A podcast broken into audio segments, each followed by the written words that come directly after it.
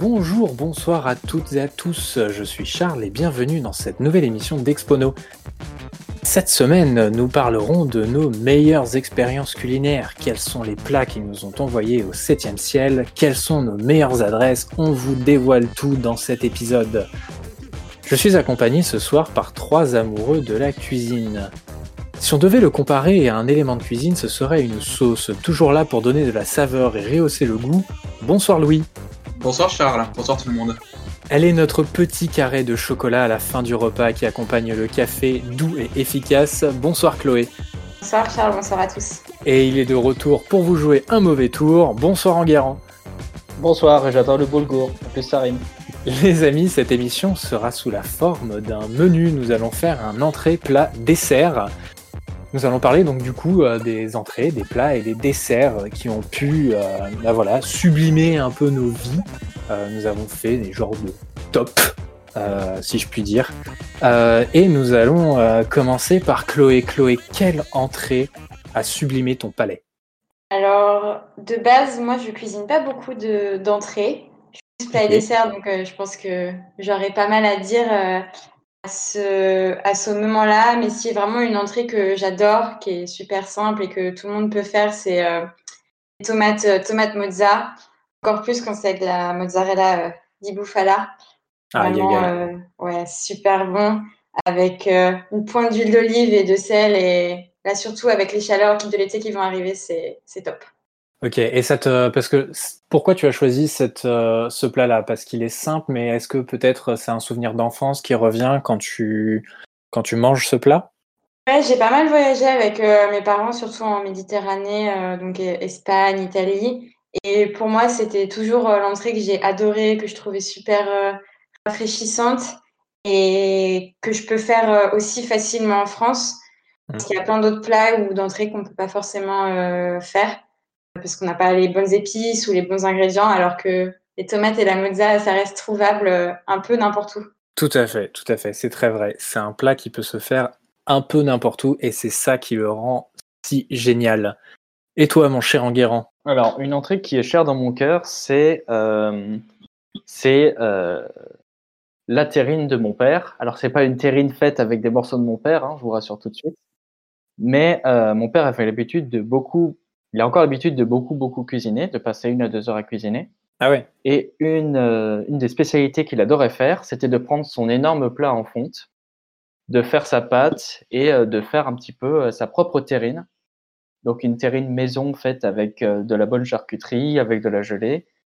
Et il ressortait avec un plat de, je sais pas, de un kilo de terrine pour toutes les, toutes les occasions. Mmh et euh, du coup, euh, bah voilà, mon papa, il est tellement fort qu'il fait sa propre terrine, son propre pâté en croûte. Oh et euh, bah ça, c'est inimitable, quoi. C'est quelque chose que j'aurais du mal à, à retrouver. Quelqu'un qui ait la patience de faire du pâté en croûte tout seul. Et du coup, quand est-ce qu'on est invité chez ton papa? Bah bonne question. C'est si t'as un vélo, t'es invité tous les jours. Ah bah si vous avez écouté euh, notre quatrième émission sur les transports, n'est-ce pas messieurs dames, euh, vous saurez que je suis en train d'acquérir un vélo. Euh, ah donc du coup, bah, quand j'aurai le vélo, ouais, carrément. Bon, par contre, faut que je vienne de Nantes en vélo. Ah bah oui, sinon c'est pas drôle. Hein. Ah oui, bon. bon bah du coup, on verra ça une prochaine fois alors. Est-ce que tu as une, une, autre entrée éventuellement à nous, à nous présenter, enfin dont tu souhaiterais parler? Mmh, bah, en, général, je suis pas trop entré. Je crois que j'ai vraiment commencé à aimer la salade au bout de, je sais pas, 15 ans, je sais pas. C'est hmm. un plat d'adulte en vrai.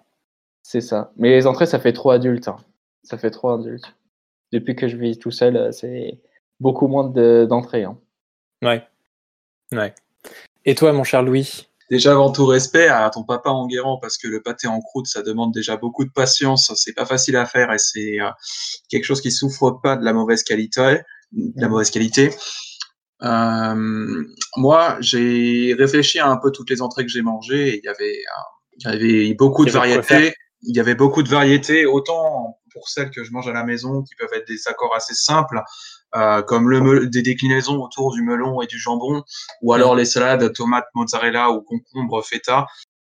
Alors, euh, faut, il y en a quelques-unes qui me ramènent en, en enfance, mais j'ai vécu que chez mes parents jusqu'à assez tard et je les ai vus progresser aussi euh, en termes de cuisine.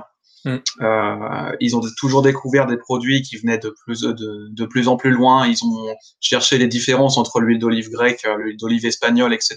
pour qu'on ait le meilleur à chaque fois. Euh, donc peut-être sur les salades comme concombre feta et ou les déclinaisons du melon et du jambon, parce que ça aussi, je m'y connais un petit peu, on peut peut-être en parler. Ok, carrément. Bah vas-y, je t'en prie. Hein. Fais donc, fais donc. Alors, pour ça. Eh ben, il faut savoir qu'il y a quelque chose que je peux raconter par rapport à ça, c'est que euh, nous, on n'aimait pas forcément le sucré salé, mais, les, mais euh, on a découvert l'accord du melon et du jambon assez tard. Il faut savoir que le euh, jambon italien et le jambon espagnol euh, se valent aussi bien pour faire un délicieux melon avec du jambon. Mais euh, le, la recette, elle peut être encore élargie parce qu'il y a d'autres éléments qui vont très bien ensemble à ce niveau-là. Le parmesan, le vinaigre balsamique, tout ça, ça va très bien pour euh, faire des assemblages et pour réussir à faire un plat avec les ingrédients qu'on a sous la main. Il faut savoir aussi que plus les ingrédients sont bons et plus les ingrédients sont de qualité contrôlée, euh, meilleur, sera le plat. En France, il y a une amicale hein, des, euh, des, protecteurs du vinaigre balsamique.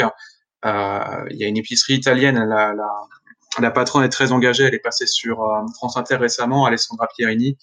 Euh, et elle-même, justement, elle faisait beaucoup de défense par rapport à ce vinaigre balsamique qui peut avoir autant de saveur que le vin finalement. Ah ouais? Ouais. Donc, on, c'est, euh, que ce soit le melon, euh, toujours bien sucré, le jambon de Parme ou le jambon italien, euh, jambon, ou le jambon, le jambon de Parme ou le jambon espagnol. Euh, le jambon espagnol étant un petit peu plus gras en, moyenne. Euh, le parmesan de Parme et le vinaigre balsamique, euh, tous les quatre peuvent être combinés différemment pour réussir à faire une entrée de luxe. Ok, Ok, ouais, c'est-à-dire que quand tu vas chercher les, bons ingrédients d'origine contrôlée, euh, de qualité, euh, tout de suite, ça, ça change la donne, quoi. Exactement. Et c'est même possible de faire des assemblages une fois que les, euh, mmh. les, les, ingrédients sont bons. Simplement, ça, c'est quatre accords qui vont très bien ensemble. Et euh, tant qu'on tant qu'on tant qu'on a ces quatre ingrédients, on peut toujours faire une salade de luxe, peu importe comment on s'y prend. Ok, ok, carrément. Bah, c'est très très intéressant. Euh, moi, je vais pas vous parler vraiment d'une entrée à proprement parler, parler plutôt de, je sais pas, plutôt de tapas, on va dire. Euh, quand je suis parti euh, au Japon euh, récemment, j'ai eu l'occasion de déguster euh, moult plats que je ne connaissais pas vraiment. Et en fait, je, je, suis allé dans, dans un bar à, à, à c'était où ça? C'était à à Kyoto ou à Osaka, je sais plus. Je crois que c'était à Kyoto, où, euh, où en fait euh, tout était écrit en japonais sur la carte. Vraiment, c'était extrêmement galère de savoir euh, ce qu'on allait manger. Et euh, en gros, euh, j'ai demandé à, la patronne, bah voilà, régalez-moi, parce qu'en fait, ils servaient surtout des, petits ramequins en fait de, multiples entrées. Enfin, en France, ce serait une entrée. Et elle m'a servi un truc mais je pensais pas que ça allait être aussi bon. C'était du tofu frit dans une sauce légèrement sucrée. Je sais pas trop ce qu'il y avait dans la sauce et c'était accompagné d'un petit légume à côté. C'était mais incroyablement bon. Je crois que j'ai jamais mangé un, un amuse-gueule entre guillemets aussi bon que ça. C'était incroyable. L'expérience était, était folle parce que j'étais vraiment dans un dans un genre d'izakaya euh, japonais où vraiment il y avait que des que des vieux. Euh, c'était très marrant. Euh, ils fument tous, ils boivent tous comme des trous. Enfin, c'était c'était assez drôle et en fait tu finis par sympathiser avec ton voisin malgré toi parce que bah, du coup la, personne est très très curieuse de ce que de ce que tu es, de pourquoi tu es là, parce que pour eux, voir un étranger arriver dans ce genre d'endroit, c'est peu commun. Et, euh, et c'est vrai que c'était assez, euh, c'était assez marrant euh, toute cette ambiance vraiment très typique en fait euh, des grandes villes japonaises. Et c'était vraiment toute cette ambiance qui ont fait que ce plat était, euh, était assez incroyable. Et puis pour la petite anecdote, là-bas, ils servent pas des demi ou des pintes de bière, ils servent des 600 millilitres, des grosses bouteilles carrément. Genre c'est très, c'est pas comme chez nous quoi. C'est vraiment très marrant. Et vraiment, toute l'expérience est, est, assez, est assez incroyable. incroyable J'arrive plus à parler. autour, autour de ça. Et il y a une, une deuxième entrée également dont je, je, souhaiterais, je souhaiterais parler. Ce sont les escargots. Alors, les escargots, c'est très spécial parce que tout le monde n'aime pas ça. vraiment, c'est un plat qui est, qui est clivant, on va dire. Bah après, si, ça n'a pas de goût, c'est pas sa faute, quoi. Non, mais l'escargot n'a pas de goût. les personnes qui n'aiment pas les escargots n'ont pas de goût. Voilà, ça y est, c'est dit. Expono s'engage. Euh, non, mais blague à part, c'est vrai que c'est un plat. Les personnes n'aiment pas, mais les personnes qui n'aiment pas généralement sont des personnes qui n'ont pas goûté les escargots. Et je connais plein de personnes qui ont goûté et qui après ont trouvé ça trop bon. Et euh, bah, quand j'étais petit, euh, on avait une, une maison en Bourgogne euh, pas très loin de, Sens. Et, euh, du coup, bah, il y avait plein plein d'élevages d'escargots là-bas. Et euh, j'ai un souvenir, enfin, je devais avoir 5-6 ans, vraiment, j'étais tout petit, euh, où on achetait les, les escargots, ils n'étaient pas encore préparés en fait. T'achètes juste bah, l'escargot dans, dans, sa coquille. Et j'avais fait le beurre aillé avec une amie de ma grand-mère. Euh, du coup, on avait vraiment beurré les escargots. Après, on les a préparés. C'est hyper long à faire. Euh, ça nous avait pris une bonne partie de l'après-midi et euh, on les a mangés et c'était absolument phénoménal. C'est les meilleurs escargots que j'ai mangés, je pense, de ma vie. Euh, déjà parce que bah, c'était ultra local et ultra frais, donc euh, nécessairement comme comme ce qu'a dit Louis avec les, les, les produits d'appellation d'origine, bah, ça change la donne en fait quand quand tu as des ingrédients qui sont vraiment de qualité. Le beurre était très bon, l'ail aussi. Enfin, c'était Enfin, c'était vraiment, euh, c'était vraiment assez fou. Et puis c'était la première fois euh, que je faisais. Enfin, c'était un peu ma première rencontre avec la cuisine, euh, entre guillemets, avec des trucs longs à faire. Et c'était, c'était assez, assez chouette, assez chouette à faire, quoi. Donc voilà, c'est, c'est pour ça, ça me, ça me ramène vraiment, vraiment en enfance cette, histoire-là. Quel âge tu avais, Charles? Je devais avoir 5-6 ans, je crois c'est beau de réussir à préparer des escargots à cet âge-là. Je pense qu'il y avait un, un côté euh, nostalgique qui t'a qui, qui, a rendu le plat peut-être euh, encore meilleur. Mais ce qui est clair, c'est que euh, quelque chose qui donne beaucoup beaucoup de goût aux escargots, c'est la, c'est la persillade, c'est ce beurre persillé qui va donner ouais, carrément. De, la, saveur et du gras, euh, du bon gras au plat. Bah carrément, c'est-à-dire que quand tu sors le plat du four et que tu entends le gras chanter, ça grésille. Là, tu fais, ah, ça y est, là, c'est bon. Là, on va bien manger. Là, ça va être bien. Et ça sent bon en plus. Et ça sent méga bon. Euh, bah, rien que d'en parler, voilà, ça y est, j'ai faim. Alors que ça fait quoi 10-15 minutes qu'on a commencé l'émission. Euh, alors, on va passer au plat maintenant, le plat de résistance. Euh, allez, par qui on commence? Allez, on va commencer par Louis pour le plat. Alors, euh, plat de résistance, j'ai deux plats qui viennent un petit peu de mes origines du sud-ouest. J'ai la moitié de ma famille du côté de mon père qui est en partie là-bas. Lui-même est né dans, une ferme, il a grandi dans l'amour un petit peu des, des, beaux produits. Bon, la vie, elle était pas toujours facile là-bas et même sur place, il mangeait pas forcément bien, contrairement au, contrairement au, aux préjugés, parce que mmh. parce qu'ils n'avaient pas forcément l'argent pour ça.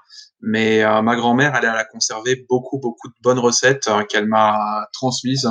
C'est quelque chose qu'elle voulait euh, pouvoir transmettre à ses petits-enfants et elle était bien contente que quelqu'un dans la famille se soit trouvé une passion pour la cuisine.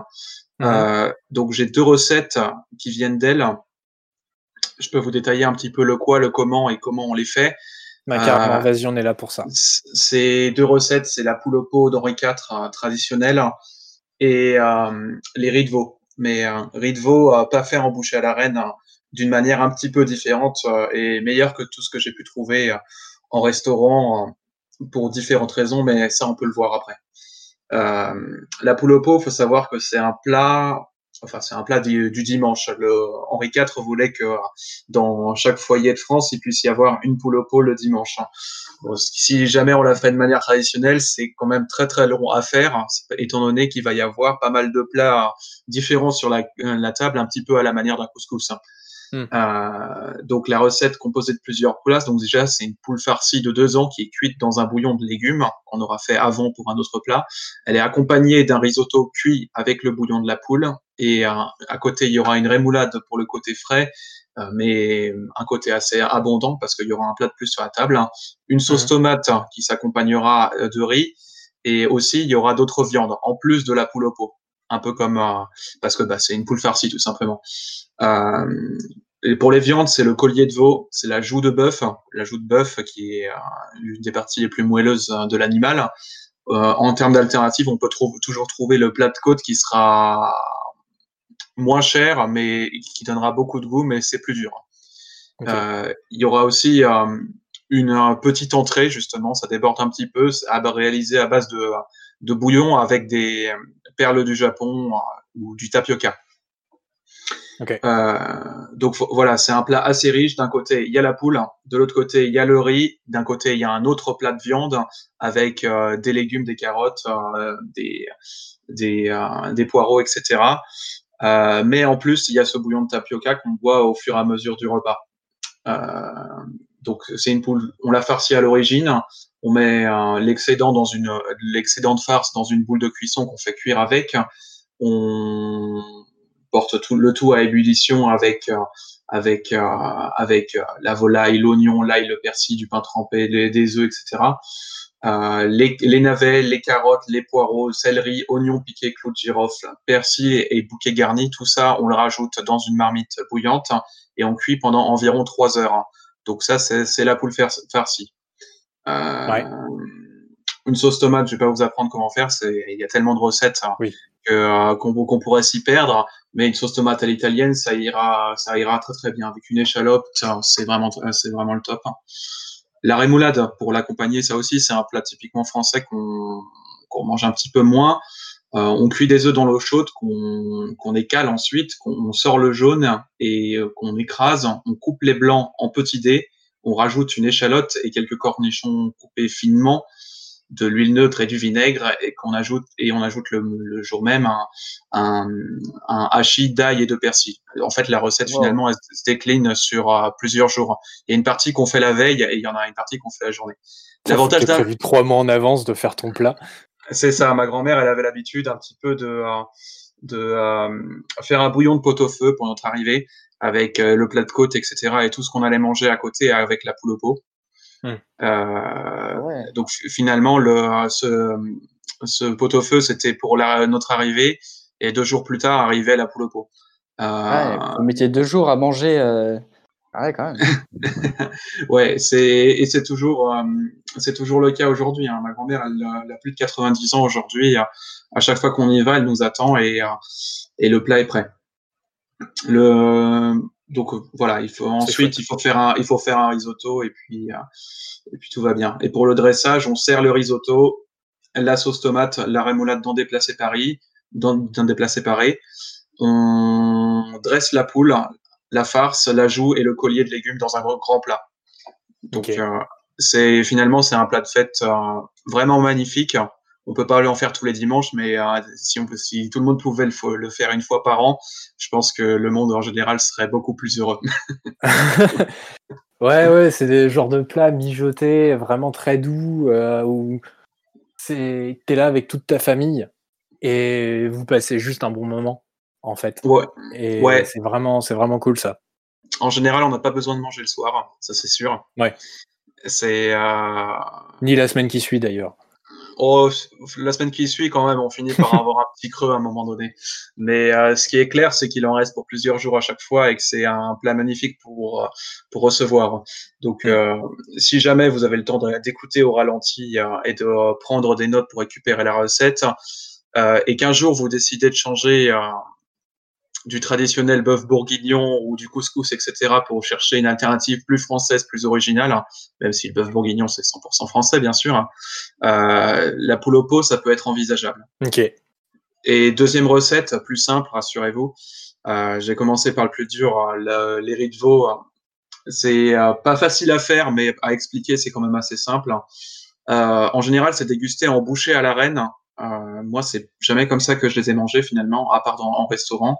Ouais. Euh, en fait, ce sera plutôt en sauce, accompagné de tagliatelle fraîche. Hein. Et euh, ça peut être extraordinaire. Bon, alors, il faut savoir que c'est un plat qui supporte pas la mauvaise qualité des, ingrédients. Mm. Les riz de veau, il faut les traiter comme un invité. c'est le cinquième invité, c'est le cinquième invité du repas. On les fait blanchir la veille dans de l'eau froide, on les porte à ébullition pendant 30 minutes. Euh, on assaisonne avec un peu de bouillon. Ensuite, on retire les riz, on jette l'eau de cuisson et on pèle les riz de veau. Ils ont une fine euh, couche, un petit peu comme une pellicule, euh, très difficile à voir à l'œil nu, mais on peut réussir à la retirer si on décide d'y passer une ou deux heures. Attends, donc tu pèles de la viande Exactement. Il y a une petite. Imagine. imagine. Est-ce que tu vois Imagine une petite une petite côtelette d'agneau où tu sépares la viande de l'os et il y a des genres de filaments. Est-ce que tu, tu, vois un peu ce que je veux dire? C'est euh, des genres de, filaments, bon, des filaments un petit peu gras, etc. Ouais, ouais, moi je vois. Ouais. C'est c'est en fait c'est un petit peu ce genre de filament que tu vas retrouver sur euh, les riz de veau crus. Et euh, c'est cette peau là qu'il faut réussir à enlever et que les restaurants finalement s'embêtent euh, très rarement à enlever parce que c'est beaucoup de travail et il n'y a aucune machine qui peut faire ce travail de précision. Ça ne demande pas des grandes compétences, mais c'est long, c'est rébarbatif et les riz de veau, c'est assez délicat. Euh, et après, une fois qu'ils sont pelés, il suffit de les faire revenir avec un peu de farine, des échalotes, un bouquet garni, un peu de madère, ajouter un bouillon de pot-au-feu. Donc, euh, on peut faire les deux plats, la poule au pot et les riz de veau en une seule semaine, si on est très motivé. Euh, et on cuit Par contre, pendant... tu poses une semaine de congé payé, quoi. Ouais, voilà. on cuit pendant une heure et demie, deux heures, et à mi-cuisson, on ajoute des champignons de Paris ou des cèpes euh, qu'on a fait revenir à l'avance. Et en fin de, de, cuisson, on rajoute un petit peu de madère et deux cuillères à, à, soupe de crème fraîche. À servir avec des pâtes, c'est un, enfin c'est un, un, repas, c'est un repas de luxe. C'est vraiment une façon de cuisiner les riz de veau qui a beaucoup de saveurs. On connaît quelqu'un qui a quitté un, un, c'est un ami de la famille. Hein. Il a quitté, il avait quitté un, un, gros poste de directeur chez la Fnac euh, pour se mettre à la cuisine et vivre son rêve à 40 ans. Euh, il a, il a fait des études de cuisine. Il a, il a beaucoup travaillé dans le milieu, mais il a quand même demandé une recette pour le mariage de son fils. Et euh, il l'a demandé à mon père, qui a révélé la recette des riz de veau de sa grand-mère. Ils se sont contactés par téléphone. Il a fait exactement comme elle a dit, lui-même un chef. Euh, il a travaillé en cuisine pendant deux heures pendant le mariage de son fils, deux heures, beaucoup plus, euh, pour faire des riz de veau pour 60 personnes. À la fin, il, disait disait qu'il a rien changé de la recette, il a rien pas fait une maigre adaptation. Tout le monde était très ravi du plat et lui était tellement épuisé euh, qu'il a plus quitté la cuisine jusqu'à la fin de l'après-midi en disant qu'on m'apporte un verre. Et le mec est resté là à picoler dans la cuisine inlassablement pour enlever la fatigue. Mais du coup, euh, est-ce que tu as une, euh, une, adresse dans Paris éventuellement où on pourrait manger d'excellents risotto comme ça? Alors, j'ai jamais trouvé. Ok. J'ai pas cherché. Alors déjà, enfin si, j'ai cherché, mais j'aurais pu chercher sans doute un peu plus. Je le fais pas parce que j'ai une grand-mère qui m'attend et que euh, tant que tant que j'apprendrai à maîtriser sa recette, je serai jamais en, en déficit de riz de veau. Euh, la plupart des restaurants, comme je dis, on peut manger avec des bouchées à, euh, comme des bouchées à la reine. Moi, ce que je conseille, c'est de faire les riz de veau soi-même et de prendre le temps de les peler, parce que euh, cette recette, on, vous aurez du mal à la trouver euh, en restaurant. Les riz de veau en sauce avec la coroma de terre, c'est pas quelque chose qui se fait très traditionnellement. C'est un, un mets luxueux et il n'y a pas moins de monde qu'on le pense qui l'apprécie. Les abats, c'est pas le truc de tout le monde. Ok, ok. Ouais. ouais pourtant, enfin, euh, c'est pas mon truc et j'avoue, j'ai dit, j'ai euh, découvert ça un peu par hasard, mais en bouche à la reine. Hein. donc, euh, un, mais fait par un, un, genre de traiteur au marché de Talensac à Nantes, et c'était vraiment très, très, très, très bon. j'avoue. Donc, ouais. Et tu m'as pas dit, j'ai habité quatre mois à Nantes et je savais même pas qu'il y en avait. T'étais parti quand j'ai euh, quand j'ai découvert ça euh, sur sur le marché. Mais c'était vraiment euh, très très très très bon. T'as surtout acheté toute la production à mon insu. ouais, c'est ça. J'ai acheté tout le stock, j'ai dépensé tout mon fric qui me restait. Par contre, j'ai plus d'argent, mais j'ai beaucoup de bouche à la reine dans le frigo. Hein. Ça, il y a de quoi faire. Bah écoute, j'arrive en vélo. On fera un aller-retour. Euh, et toi, ma chère euh, Chloé? Alors, il euh, faut savoir déjà, j'ai pas mal cuisiné pendant le confinement parce qu'on était deux à la maison et 14 repas par semaine, ça y va. D'un moment, on en a un peu marre de faire des pâtes carbo ou ce genre de choses. Mm, mm. J'ai découvert une recette hyper sympa et hyper euh, simple à faire et donc euh, je voulais la partager. Après avoir entendu tout ce que Louis avait fait pour son rideau et tout, ça m'a. Je me dis, il faut aussi proposer des petites euh, recettes euh, simples. Et c'est très facile parce que pour ma recette, il faut quatre ingrédients, à savoir euh, pâte feuilletée, saumon frais, courgettes, écurie. Et j'adorais le principe parce que d'habitude, avec la pâte feuilletée, je fais très souvent des quiches et ça tourne Mm. autour des mêmes quiches, genre saumon épinard ou Ouais. Des quiches lorraine. Et là, en fait, grâce à la pâte feuilletée, on vient faire des petits, euh, petits chaussons où, en gros, d'abord, on fait cuire, euh, on fait revenir les courgettes dans une poêle pour qu'elles cuisent. Et euh, en attendant, on découpe des petits cercles de pâte, je sais pas, environ dire 7 cm à peu près de, de diamètre. Et on vient, après, une fois que les courgettes sont cuites, poser un peu de courgettes, un peu de saumon et tu saupoudres le tout de curry et tu viens refermer le petit chausson pour faire un- une demi-lune. Une fois que tu les as tous faits, tu les mets au four euh, 15-20 minutes. Et franchement, c'était trop bon et ça m'a, ça permet de tester une nouvelle façon de faire euh, de la pâte, enfin, d'utiliser de la pâte feuilletée en fait. Carrément. Et c'est assez rapide à faire, il faut pas grand chose. Je pense qu'on peut. Moi, le principe des chaussons, après, selon ce qu'on a, on peut facilement voir après des, des chaussons un peu style bolognaise en mettant un peu de steak haché et de sauce tomate. Enfin, ça peut être pas mal repris selon ce qu'on a dans le frigo. Carrément. Putain, ça a l'air vachement bon, euh, ton truc. Ouais, non, dit, euh, la prochaine fois que je viens à Boulogne, il y a moyen. euh, pas de problème, tu pourras en avoir plein. Ça va, je vais passer mon podcast à m'incruster chez les gens. Je prépare mes prochaines vacances là hein, sur Paris. Attention les gars. Ouais. Bah, très bien. Mais c'est mieux qu'une adresse au resto, du coup, ça te coûte moins cher. Voilà, c'est ça. voilà. Donc j'avais dit en introduction qu'on vous dévoilerait certaines de nos meilleures adresses euh, éventuellement. Et ben une très bonne adresse chez Chloé. Voilà. Euh, on donnera pas l'adresse, hein, bien évidemment. Il va falloir trouver. Il y aura un petit jeu d'énigmes qui sera à résoudre sur les réseaux sociaux pour trouver l'adresse de chez Chloé. Merci, c'est gentil de garder un peu mon, mon anonymat. Et toi, euh, mon, mon petit Enguerrand? Alors du coup, euh, du coup, les plats qui m'ont marqué, c'est pas euh, malheureusement, je n'ai aucun goût. Les plats qui m'ont marqué, c'est pas les plats mijotés pendant 5 heures par euh, ma grand-mère que j'aime ou par ma famille. C'est euh, les plats qui m'ont le plus marqué, c'est les plats de randonnée ou les plats de bateau avec mes potes scouts. Et c'est juste, en fait, c'est un des plats qu'on mangeait souvent, c'était le chili con carne. où On Ah, prenait ça, la c'est incroyable.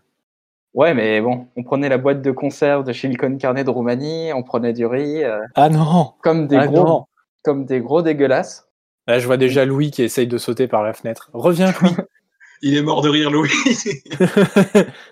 Ouais, parce que moi, du coup, c'est aucun respect en fait. Mais c'est juste, c'est le genre de plat où peu importe ce que tu manges, en fait, à partir du moment où tu es en communion avec les gens avec qui tu manges, c'est tu, tu peux manger n'importe quoi. Je, me souviens de, de traverser, c'était, euh, on avait passé 8 heures sur le bateau à faire une navigation euh, de nuit avec trois autres potes.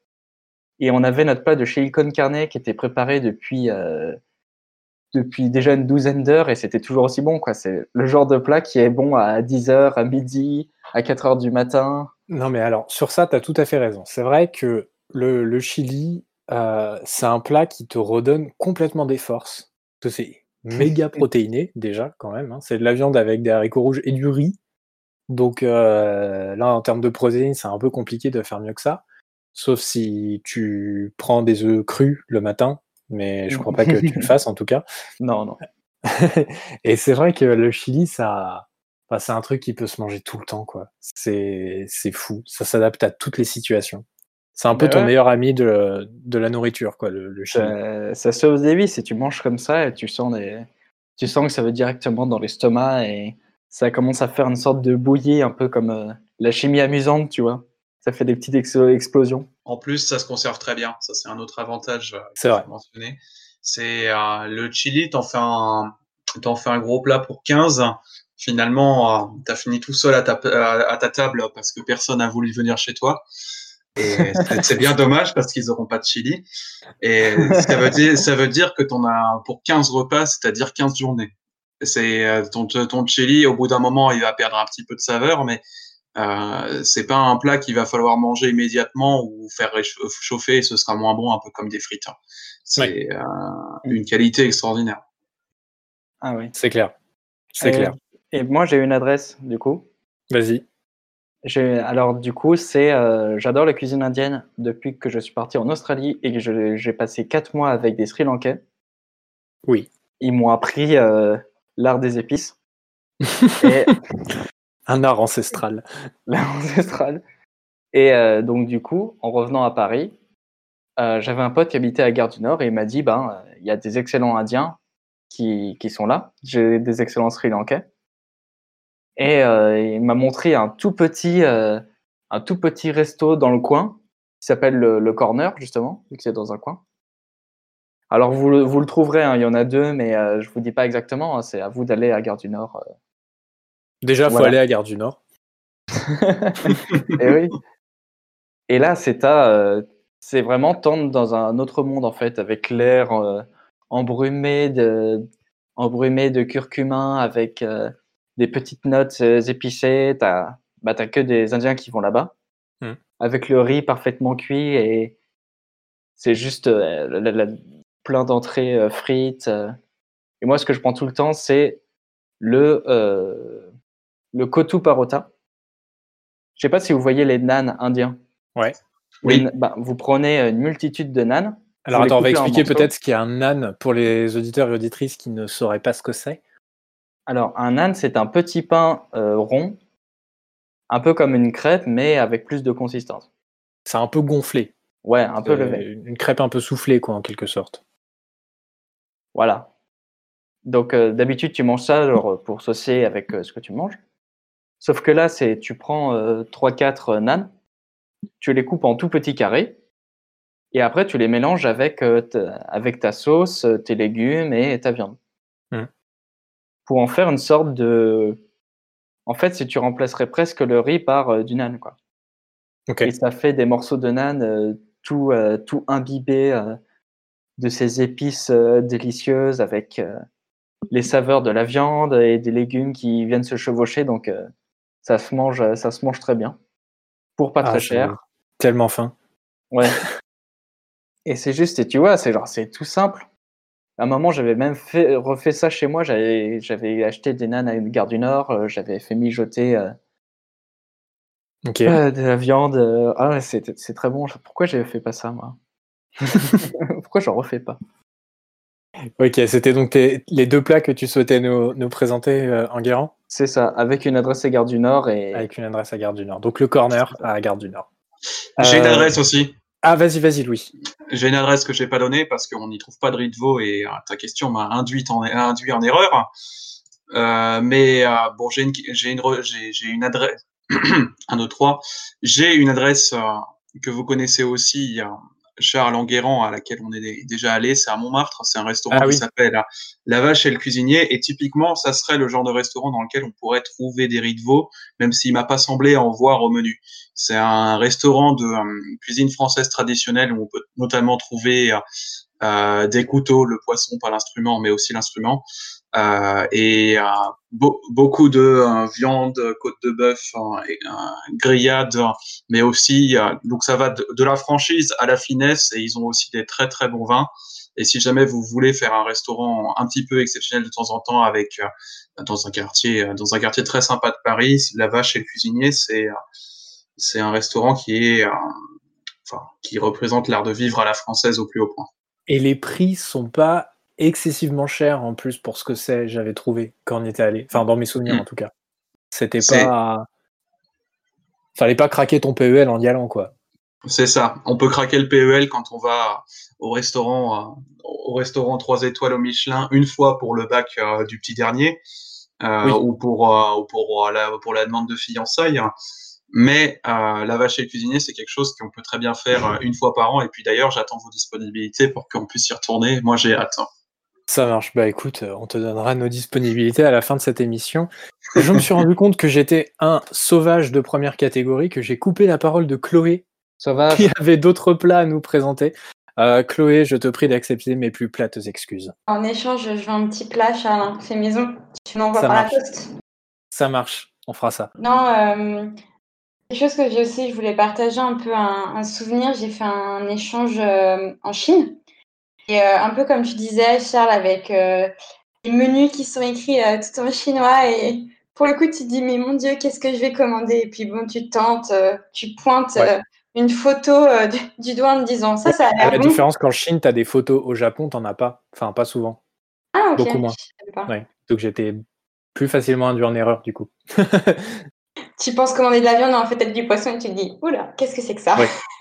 Euh, Et du coup, euh, franchement, de, manière générale, il y a quand même beaucoup de plats très très bons en Chine. Et ce que je trouve mm. dommage, c'est qu'en France, dans les restaurants chinois, ça reflète pas toute la diversité qu'ils font. Parce que c'est pas de la nourriture chinoise qu'ils font dans les restaurants chinois. Ouais, aussi. Genre, typiquement, le riz cantonais, ça n'existe, ça n'existe pas là-bas et je trouve ça un peu, un peu décevant. Si, ça existe, mais c'est pas du tout ça. Je sais plus exactement la recette, c'est avec euh, de l'œuf euh, en, omelette sautée. Enfin, je sais plus ce qu'il y a exactement, mais c'est genre du riz avec de l'œuf, quoi. Du riz cantonais. Je crois, si je dis pas de bêtises. mais, ça n'a pas du tout ce nom-là et et ça n'a pas du tout cette recette-là. Et puis, ouais, le, fait qu'on rajoute des petits pois dedans, enfin, bref, c'est. Ça n'a aucun sens parce qu'il n'y a pas de petits pois en Chine, donc euh, voilà. C'est clair.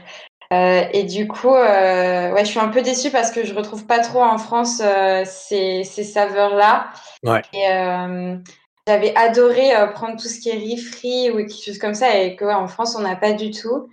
Et j'ai découvert du coup une adresse euh, récemment euh, dans Paris. Bon, j'espère que les auditeurs euh, habitent Paris ou dans le coin. C'est vrai qu'on m'a donné pas mal d'adresses parisiennes. mais du coup, ça s'appelle chez Aki. Et ça fait des super plats à base de riz ou de nouilles sautées qui sont juste une tuerie. moi, j'ai pris la dernière fois, il y a et il y a aussi crevettes, enfin, il y en a plein. Et c'est vraiment pas cher, c'est à peu près 10 euros le plat. Et c'est dans le troisième arrondissement, à côté de rue du Temple. Et je vous encourage vivement à y aller, parce que vraiment, c'est une très très belle découverte. J'ai retrouvé euh, les saveurs euh, que j'avais perdues euh, dans mon voyage à l'étranger.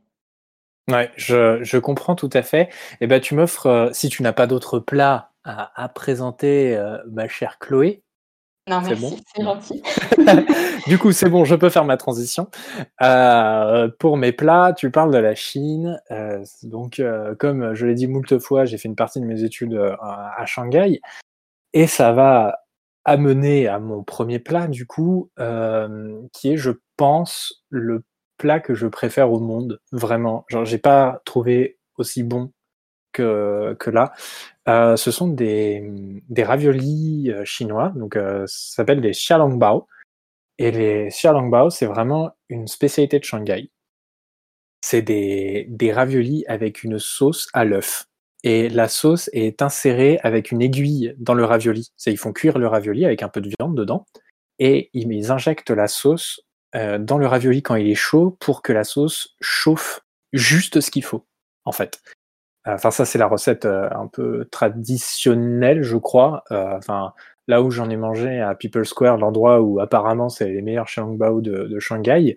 Euh, j'en ai mangé à divers endroits dans, dans la ville, mais j'ai pas trouvé mieux que là où j'en avais mangé à People Square.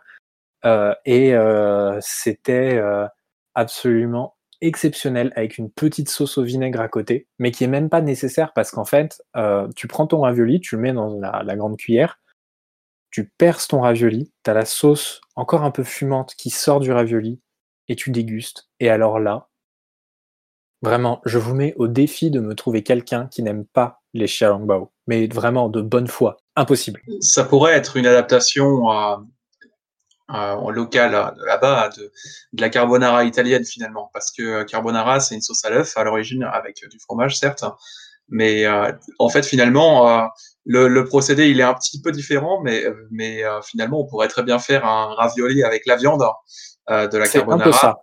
Et puis euh, insérer la sauce à l'œuf à l'intérieur. C'est un peu ça. Et en fait, vraiment, le, le, le truc, c'est qu'ils font un tout petit peu chauffer la sauce juste avant, histoire que ce soit quand même un peu digeste.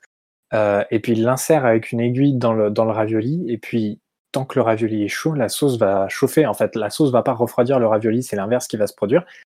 Et c'est vraiment mais incroyable. C'est une explosion à chaque fois quand tu quand tu manges ce truc. Enfin, j'ai pas trouvé euh, j'ai pas trouvé mieux euh, que là-bas comme plat. Vraiment, c'est mon, mon, plat mon plat préféré. Euh, donc du coup, j'ai trois plats. Ça, c'est le premier. Euh, mon deuxième, c'est un couscous dans un restaurant euh, à Boulogne, à Boulogne-Billancourt, euh, un restaurant qui s'appelle chez Tayeb. C'est un restaurant que je connais depuis que je suis tout petit. Et ce sont des, des Marocains en fait qui tiennent qui tiennent ce resto et c'est un des meilleurs couscous que j'ai mangé en restaurant, j'entends, parce que j'en ai déjà mangé des couscous euh, en, Tunisie chez des amis de la famille et ça n'avait bon bah, rien à voir, bien évidemment. Mais là, vraiment, ce, ce couscous donc, que je connais très bien de chez Tayeb, euh, c'est fou parce que la viande est d'une qualité absolument incroyable. Euh, ça vient d'un boucher qui est bah, juste en face de chez eux et qui a ses propres élevages. Euh, des tout petits élevages, je crois qu'ils sont en Normandie, donc c'est pas trop loin de la région parisienne. Euh, donc, euh, enfin vraiment, la viande est d'excellente qualité. Et quand euh, vous prenez le couscous avec la souris d'agneau et les merguez, enfin c'est fou. Puis tous les accompagnements sont vraiment excellents. Leur sauce harissa est très bonne aussi. le bouillon avec tous les légumes, je n'en parle même pas. C'est un véritable délice. c'est une de mes meilleures adresses, je pense, que j'ai euh, sur des repas simples, euh, mais qui sont vraiment très très très très bons quoi. Donc euh, le couscous de chez de chez Tayeb qui est vraiment un de mes plats mes plats favoris. Et mon dernier, on va retourner un peu sur le plat mijoté par les grands-mères, car pour moi c'est de la langue de veau. Alors je suis pas du tout à bas non plus comme comme je l'ai dit un peu un peu plus tôt, mais alors la langue de veau préparée par ma grand-mère maternelle, c'était quelque chose d'assez incroyable, c'est que vraiment des gens qui n'aimaient pas pourtant tout ce qui va être au pot, pardon, pot au feu, tout ça, plein mijoté, vont goûter la langue de veau de ma grand-mère et vont aimer. Vraiment, j'ai vu ça à plusieurs reprises, je ne mens pas. Euh, c'est vraiment, c'est vraiment incroyable. Et ça, ça me rappelle tout plein de, tout plein de souvenirs quand j'habitais encore euh, bah, chez ma maman et que euh, bah, le dimanche, on avait le droit euh, à la langue de veau de ma grand-mère, préparée pendant des heures, euh, avec les légumes mijotés, la viande mijotée, enfin c'est la sauce, tout ça, le, gros sel qui va bien dessus. Euh, vraiment un plat, un plat assez extraordinaire. Et il y a des, invités, enfin des personnes, des amis de la famille, qui, lorsqu'ils étaient invités chez ma mère, disaient à ma mère, écoute, nous, ce qu'on veut, c'est la langue de veau de ta maman. Voilà, c'était la seule request, la seule requête qui a été faite, c'était avoir la langue de veau. Et ça, bah, ça, m'a marqué que des personnes comme ça disent, ok, je viens, mais s'il te plaît, demande à ta mère de faire une langue de veau. Et, ça, euh, ça c'était, ça c'était quand même assez incroyable. Et puis ça me, enfin, la viande qui te, qui, qui fond sous la langue, vraiment c'est complètement c'est complètement dingue. Je suppose Louis, ça te, ça te rappelle les mêmes choses toi quand tu quand tu parles de la poule au pot euh, de ta de ta grand-mère? Ça me rappelle même encore mieux. Euh, ça me rappelle la langue de veau de mon autre grand-mère euh, qui est aussi complètement exceptionnelle. J'adore ça parce que c'est aussi ma grand-mère maternelle qui fait une langue de veau vraiment extraordinaire. Je, je me demande, elle, l'accompagne comment sa langue de veau? Est-ce qu'elle est plutôt partisane de la sauce tomate ou est-ce que elle est plutôt juste avec les légumes à côté? Légumes et bouillon. Ouais, plutôt pareil aussi. Ouais, alors vraiment euh, très simple. Enfin, très simple. Euh, ça prend des heures à faire, mais dans la conception, euh, très simple, très efficace. Un must, vraiment. De, des plats des plats que j'ai pu manger. Ce qui est génial aussi, ce que je trouve avec la, langue de veau, c'est tu parlais des gens qui aiment pas forcément les, les plats mijotés, les abats, c'est que ça ressemble à, en fait, au goût, ça ressemble ni à un abat parce que ça n'a pas forcément un goût aussi fort, et ça ressemble pas non plus à un plat mijoté parce que c'est servi avec les légumes à côté et c'est pas forcément dans une sauce épaisse.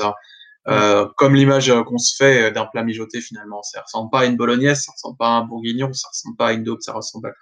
Bah, c'est juste euh, la langue de veau, ça ressemble que à la langue de veau. Euh, c'est de la viande et des légumes. C'est ça, c'est assez unique. Et là, pareil, euh, pour faire une langue de veau, je vous interdis formellement, et je jure, hein, vraiment, je vous interdis à prendre des trucs surgelés ou quoi dégueulasse. Allez chez votre boucher, je vous en supplie. Allez chez votre boucher et demandez une langue de veau. N'allez pas en supermarché pour en acheter, c'est ignoble. Vraiment, ne faites pas ça. La langue de veau du boucher, il faut bien connaître le boucher, être sûr un peu de, de ses élevages. Et une fois que vous êtes un peu sûr de ça, vous demandez la langue de veau. Mais vraiment, je, je vous interdis formellement de prendre autre chose qu'une langue de veau d'un boucher. Voilà. C'est c'est mon côté un peu impératif euh, du, du podcast. C'est vraiment euh, interdiction de prendre de la viande en supermarché pour ce plat, quoi. Plus un. Voilà, merci. Et du coup, bon, on a mangé les entrées, on a mangé les plats. On va peut-être manger le dessert maintenant. Qu'en pensez-vous? On va commencer par, euh, bah tiens, par Enguerrand cette fois-ci. Ah mince. Alors moi du coup, euh, du coup, au lieu d'avoir une adresse, j'en aurais plusieurs. Parce Ah qu'il s'avère du coup que euh, une partie de ma famille vient de Bretagne et qui dit Bretagne dit euh, des saveurs, euh, des saveurs in- insoupçonnées, un peu comme la cuisine indienne. hein. La cuisine bretonne, c'est Du gras, du du- gras, du gras et un peu de gras par-dessus. Éventuellement un peu de sucre aussi. ah bah là c'est le- un de mes plats préférés euh, en Bretagne, c'est le kouign-amann. Alors effectivement, le kouign-amann, c'est farine, beurre, sucre et puis euh, et puis à volonté. Et après, c'est un combat entre toi et la pâte. J'avais, j'avais déjà tenté d'en, faire un. Après, c'est un combat entre toi et la pâte pour savoir qui va l'emporter. Et donc, euh, si le cuisinier arrive à remporter euh, son combat contre le kouign en général, ça fait quelque chose qui fond sur la langue comme jamais. Et euh, du coup, cet amour pour le kouign m'a amené à un moment à faire un peu un tour de la Bretagne euh, pour trouver le meilleur kouign C'est avec un ami, on avait euh, trois jours à tuer en Bretagne, en voiture. Donc on s'est dit pourquoi pas aller de ville en ville.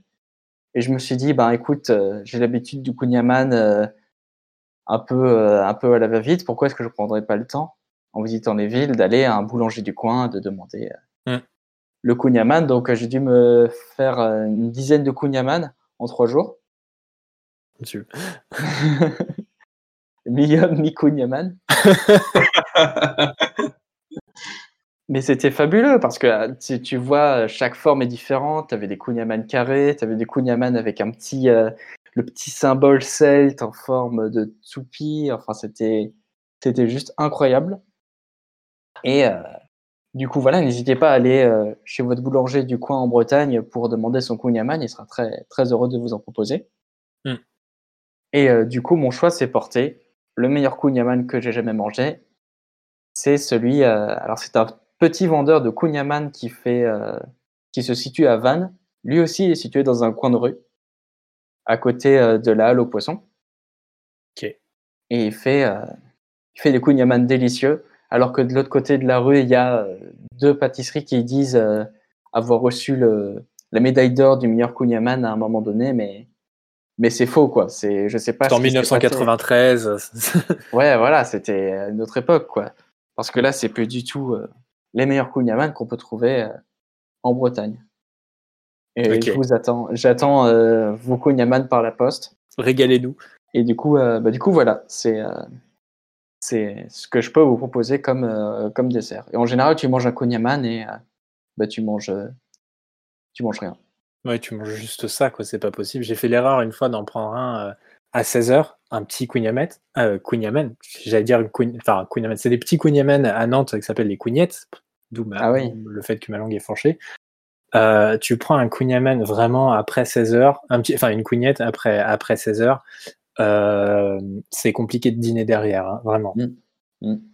C'est euh, ouais, tu peux pas te notions après à cause du beurre qu'il y a. euh, C'est Je, te- je te jure, après tu transpires du beurre, quoi. C'est c'est vraiment assez terrible quand même. Et est-ce que tu as d'autres d'autres desserts éventuellement euh, dont tu souhaiterais nous parler? Euh, bah écoute, là non.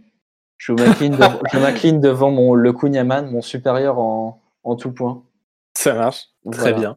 Très bien. Et toi, euh, Chloé, experte en pâtisserie? Bah, c'est ce que j'allais ajouter. euh, je pense que je cuisine euh, pas mal euh, de desserts. Peut-être un peu moins en ce moment parce qu'avec la chaleur qu'il y a eu les semaines dernières, euh, allumer le four, c'est pas forcément la meilleure idée. Et alors moi, j'ai déjà, je partageais une, une super recette que ma grand-mère fait, parce qu'on a pas mal parlé de, de ça aujourd'hui, et je pense que c'est important de rendre hommage aux mamies. Tout à fait. qui ont des bonnes recettes. Et ma grand-mère fait un gâteau à la noisette. Oh. Pardon. J'ai pas pu m'en empêcher, j'adore ça. Ah, c'est trop bon la noisette. J'aurais la recette, Charles. Oh là là. Euh, et en fait, c'est comme un gâteau au yaourt au niveau du l'aspect, sauf qu'en plus, du coup, elle rajoute euh, des noisettes et des noix. Et le, moi, en plus, c'est vraiment mon plaisir coupable, mais en plus, hyper bien parce qu'il n'y a pas de beurre dans cette recette. On peut en manger autant qu'on veut, puisque ce n'est pas gras. Oh là là. Euh, voilà. vraiment, j'adore. Et à chaque fois que je vais chez elle, elle m'en fait parce que maintenant elle sait que j'adore ça. Je suis trop contente parce que du coup, euh, je chip un peu la part de tout le monde. Et en plus, euh, comme mes parents savent que j'adore ça, ils osent pas trop en prendre parce que je les regarde très méchamment. Après, sinon, on me hm, touche pas mon gâteau.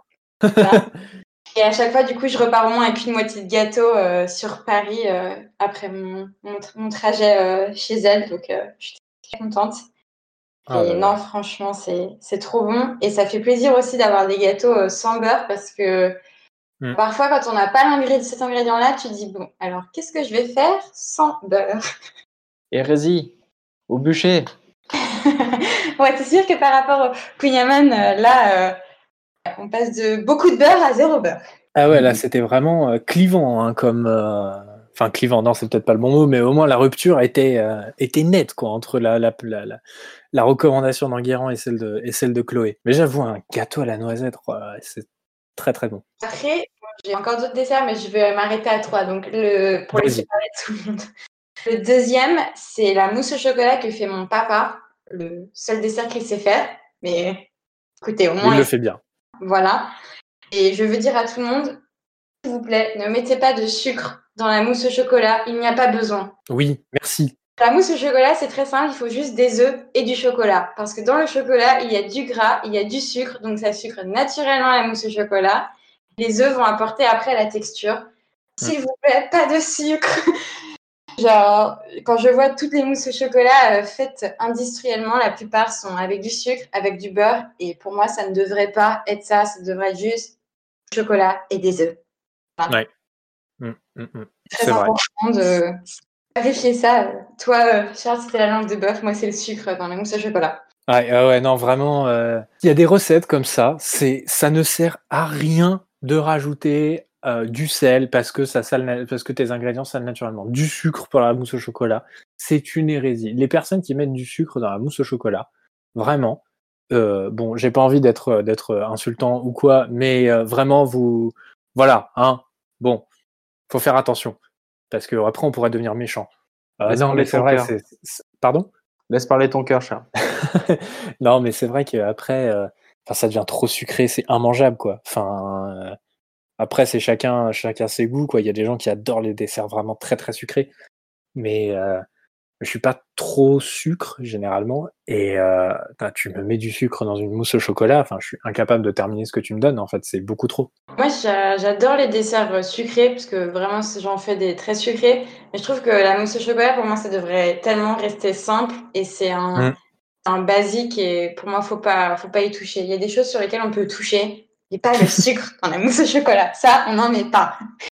Voilà, ça au moins le message est passé, je pense. T'as raison, Chloé, il faut être euh, solide sur les appuis quand il s'agit de conviction culinaire. Et euh, pas de sucre dans la mousse au chocolat, et il y a beaucoup d'autres règles qui s'appliquent, mais bon, il y a un vrai cuisinier transige pas sur certains aspects de la cuisine. Tout à fait, on est bien d'accord. Parce que dans la cuisine, je trouve ça bien, on est vraiment libre sur euh, ce qu'on veut faire, mais c'est vrai qu'il y a des classiques qu'il faut quand même un peu, un peu respecter, et pour moi, ça c'était important de le noter. Tout à fait. Du coup, le troisième euh, dessert que j'ai envie de partager, c'est les macarons. Ah, euh, que j'ai fait avec ma maman. C'est un peu. Euh, on a eu beaucoup de moments de partage quand j'étais petite et la pâtisserie, ça en fait partie. En fait, elle a écrit un livre de gâteaux qu'elle n'a pas vraiment publié, mais c'est une espèce de plateforme où tu peux faire un peu tes livres photos et après les gens peuvent l'acheter en format. s'appelle Blurb. Je sais pas si ça existe. Le nom est un peu bizarre, donc voilà. Et du coup, j'ai beaucoup perfectionné cette recette avec elle.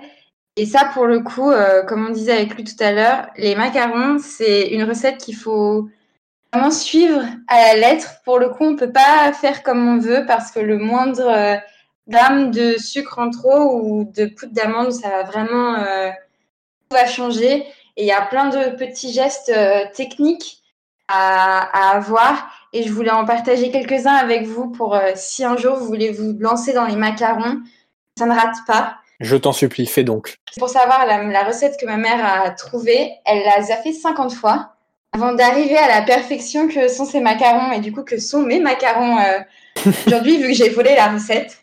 Voilà, j'ai pas de honte à le dire. Hein. Faut prendre ce qui est bien. Et hum, du coup, ça, il y a beaucoup de gens qui ne le savent pas, mais donc une fois qu'on fait euh, notre pâte de macarons, donc avec euh, des poudres d'amande, c'est des œufs montés en neige, euh, après il y, a du, y a du sucre, etc. Je vais pas rentrer dans, dans le détail. il y a un qui est en train de fondre, littéralement. Et hum, du coup, une fois qu'on a, qu'on a mis la pâte dans une poche à douille, qu'on a fait nos, nos petits ronds, euh, il faut bien taper en fait la plaque euh, sur la table. Alors, ça fait du bruit, c'est chiant, mais en fait, ça permet aux petites bulles d'air euh, d'évacuer.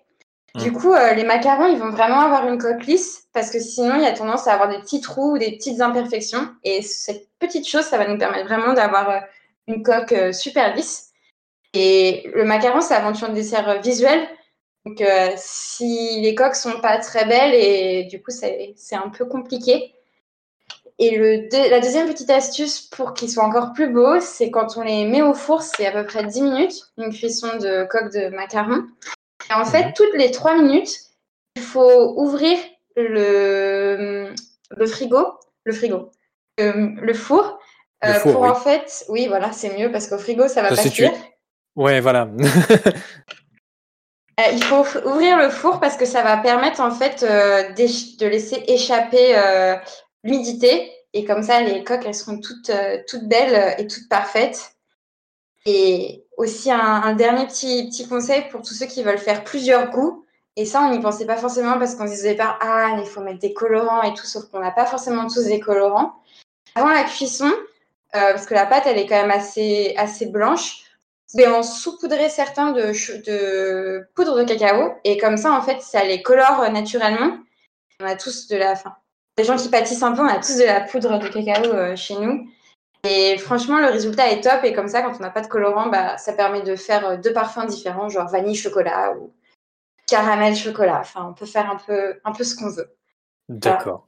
Nickel. Au final, les macarons, c'est pas si compliqué que ça. Franchement, euh, ça demande juste un peu de temps, mais le monde peut réussir. C'est des recettes assez, assez abordables. Il faut juste avoir deux, trois instruments chez soi, mais voilà, c'est faisable. Et j'ai eu l'opportunité de manger des, des macarons. Alors, je sais plus si c'était ta maman ou toi qui les avait fait euh, à la framboise, si je dis pas de bêtises. Et c'était une tuerie. Donc, euh, je confirme, les, les macarons euh, chez Chloé, vraiment très très fort. Très, la même adresse à Boulogne. Hein.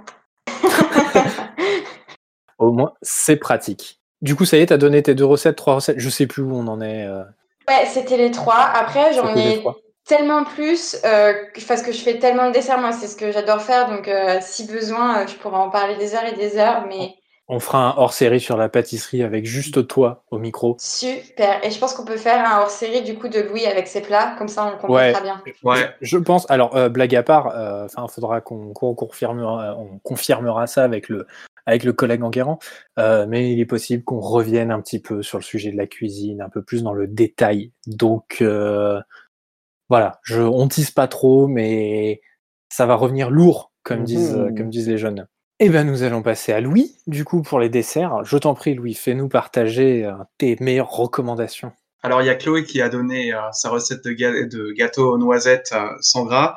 Et il y a Enguerrand qui est, parti à la conquête du meilleur euh, alors, moi, il y a un petit peu un mix des deux, vous allez comprendre déjà parce que euh, le gâteau dont je vais parler, c'est le côté obscur de la recette de Chloé.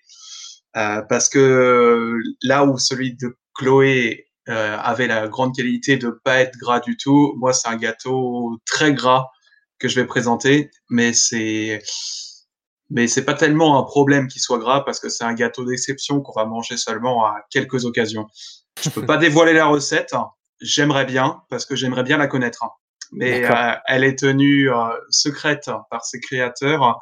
Euh, L'avantage, c'est que je peux donner la l'adresse de la maison à laquelle on peut aller les acheter.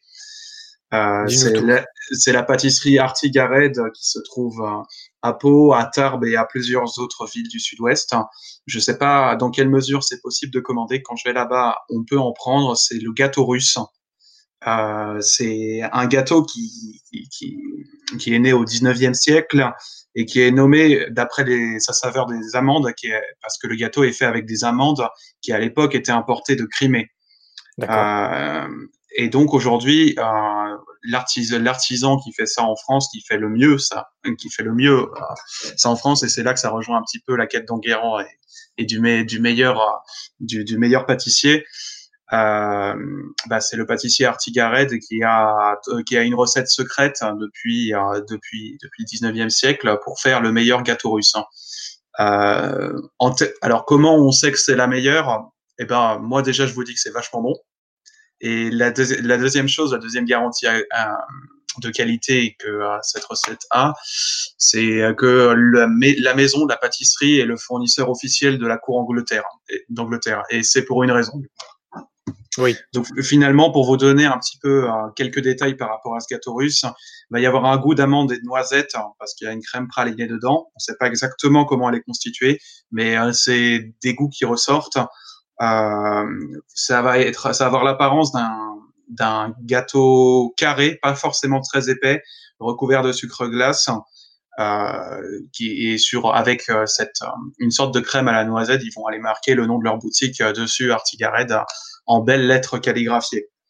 Euh, pour ce qui est de la texture, ça va être une texture assez moelleuse, mais y avoir un petit peu de croustillant, un peu comme s'il y avait plusieurs couches de pâte. Je n'ai jamais réussi à déterminer euh, combien il y en avait, mais il faut savoir que c'est un gâteau d'une telle finesse euh, et d'une telle précision que c'est pas forcément donné à tout le monde de voir euh, bah, jusqu'où il est précis, combien de couches de pâte il y a, quel, quel genre de crème est utilisé, s'ils en utilisent différentes euh, d'où ils font venir leurs ingrédients, etc. Tout ça, c'est assez compliqué à, à dire. Euh, nous, quand on voulait faire un repas de luxe dans le sud-ouest avec, avec mes parents, ma grand-mère, euh, on en prenait un et puis ensuite on mangeait et on, on mangeait juste avant, on mangeait les riz de veau. On mangeait les riz de veau ou on mangeait la poule au pot, qui étaient les deux plats de luxe mmh. qu'on peut se faire à peu près une fois par an là-bas, une à deux fois par an. Euh, en entrée éventuellement si on est sur un repas de Noël avec euh, les, les, avec euh, le, le, saumon, les huîtres, etc. Tout ça, tout, tout, ça, ça fait un excellent repas. Et en dessert, on a le gâteau russe qu'on accompagne euh, bah, d'une tasse de café. Et ça, ces repas, en fait, finalement, ils étaient tellement longs que ça nous amène euh, facilement à 4 heures, à 4 heures de l'après-midi. Et à 4 heures, on est en train de manger du, du gâteau russe par minuscule por portion, ce gâteau euh, mystérieux et délicieux dont, perso dont, dont, personne ne connaît le secret, à part un artisan, un artisan, un artisan mystérieux.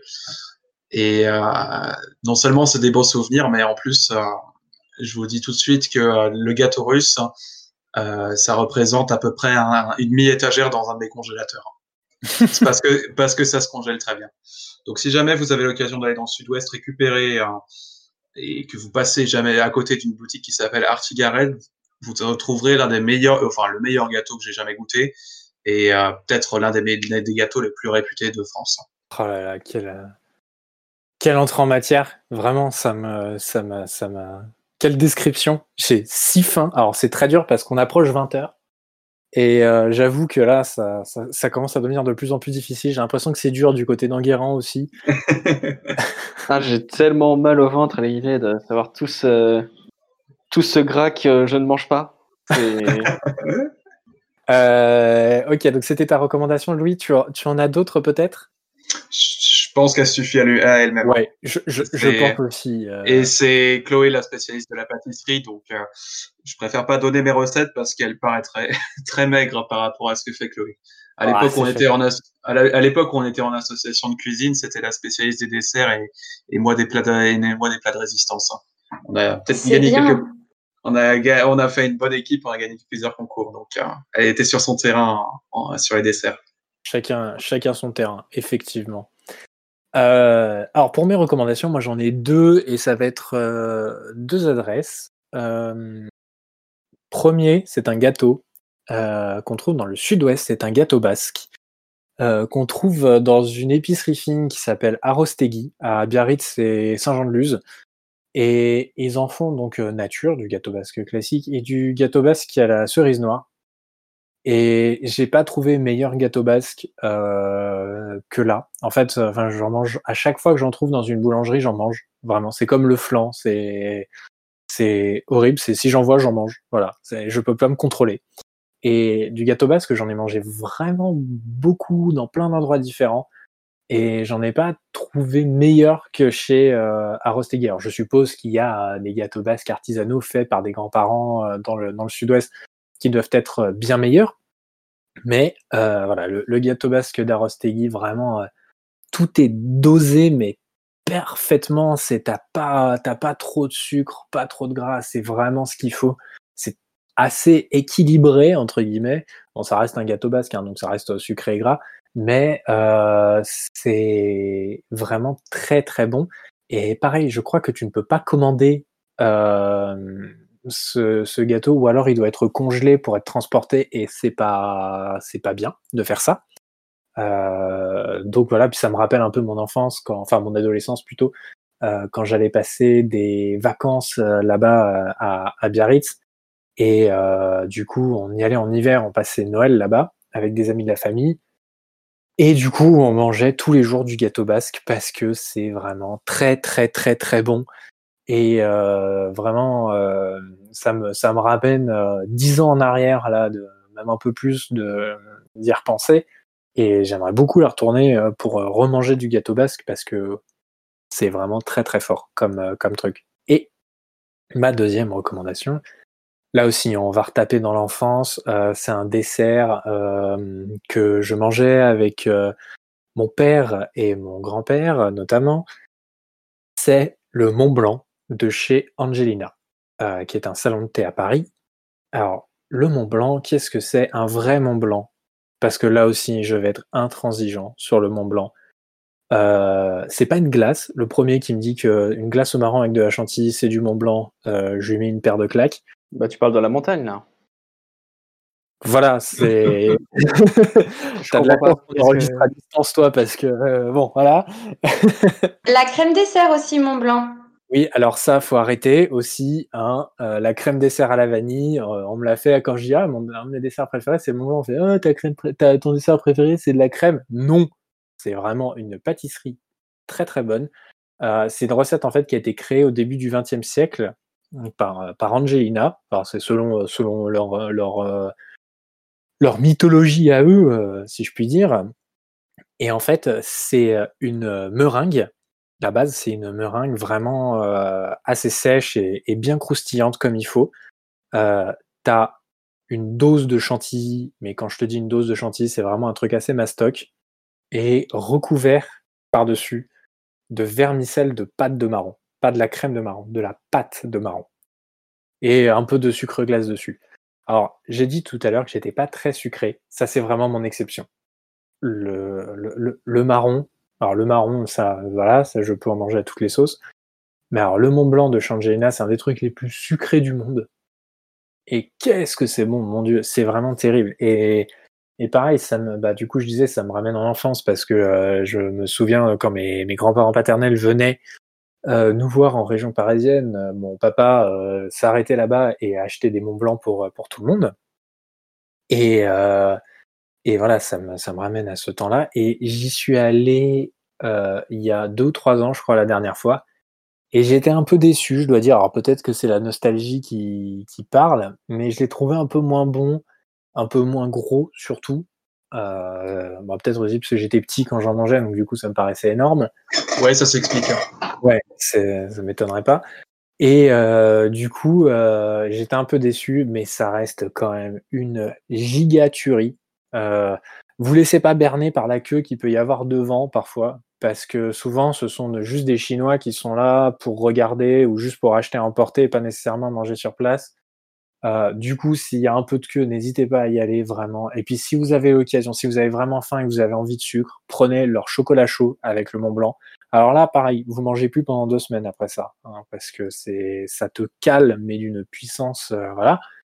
Mais euh, un Mont Blanc avec euh, leur euh, leur chocolat chaud euh, fait maison.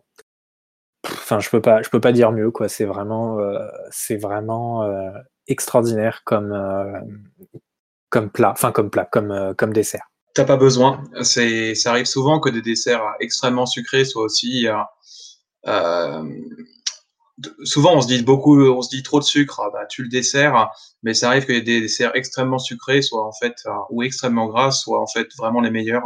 Donc j'ai pas du tout de mal à concevoir euh, Ouais. ce que tu dis. Ouais. Je, je pensais au, au tiramisu au beurre de cacahuète de Chloé. C'est Ah la- oui. la- Non, mais là, là, j'y pense, j'ai le diabète. Enfin, tu vois, c'est, c'est- Mais depuis quand tu fais ça? Mais euh, depuis depuis au moins quatre ans, je pense que c'était euh, il y a quatre Ouais. ans à l'époque euh, où euh, elle était passée, où elle avait frôlé la victoire à un, à un dîner euh, associatif euh, avec un un, un, un ti- tiramisu au beurre de cacahuète, on aurait nagé dedans.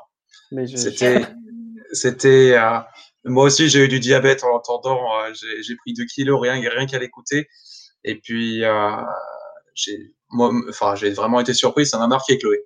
Ouais, En fait, on, on dirait pas comme ça, mais euh, parce qu'on se dit tiramisu beurre de cacahuète, mais ça ne va pas du tout ensemble. Et c'est une bonne alternative pour les gens qui n'aiment pas le café. En fait, tu rajoutes du beurre de Mm. cacahuète dans ta dans ton mascarpone que tu que tu fais. Le, la couche un peu, on va dire, onctueuse du, tiramisu.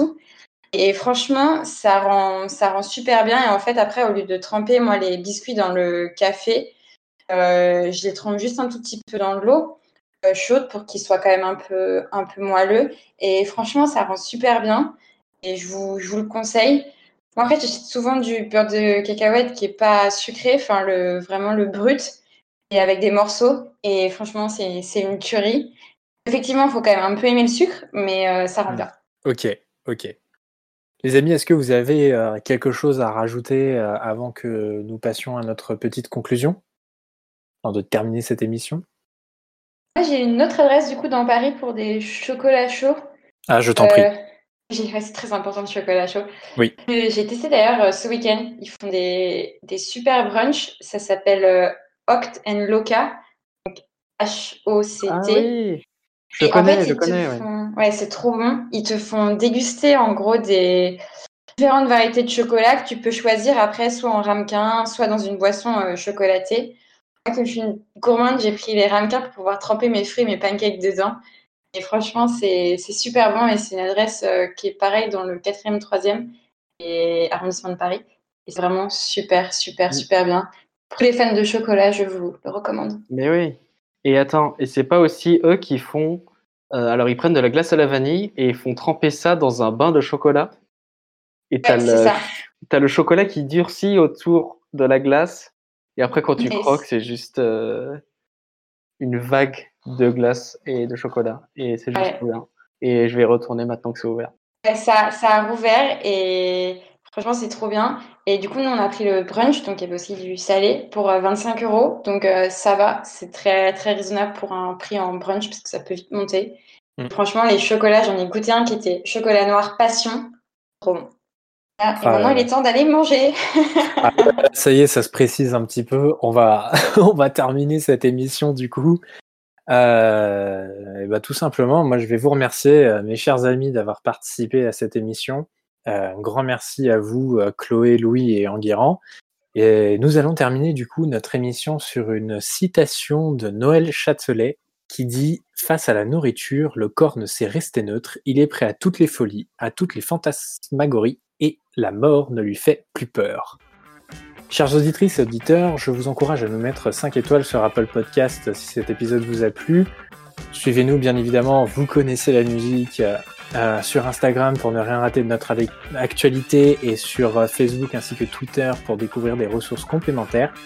Et du coup, bah, vous, n'hésitez pas à nous dire quelles sont vos, meilleures expériences culinaires et quelles sont vos meilleures adresses en France, dans le monde, peu importe. Tant que tant qu'on apprend quelque chose, c'est cool. N'oubliez pas également d'aller faire un tour sur notre euh, page Ulule pour notre campagne de crowdfunding et de faire un don si le cœur vous en dit. Euh, la campagne n'est pas encore terminée. Un grand merci aux personnes qui ont déjà contribué et un grand merci en avance aux personnes qui, vont le faire.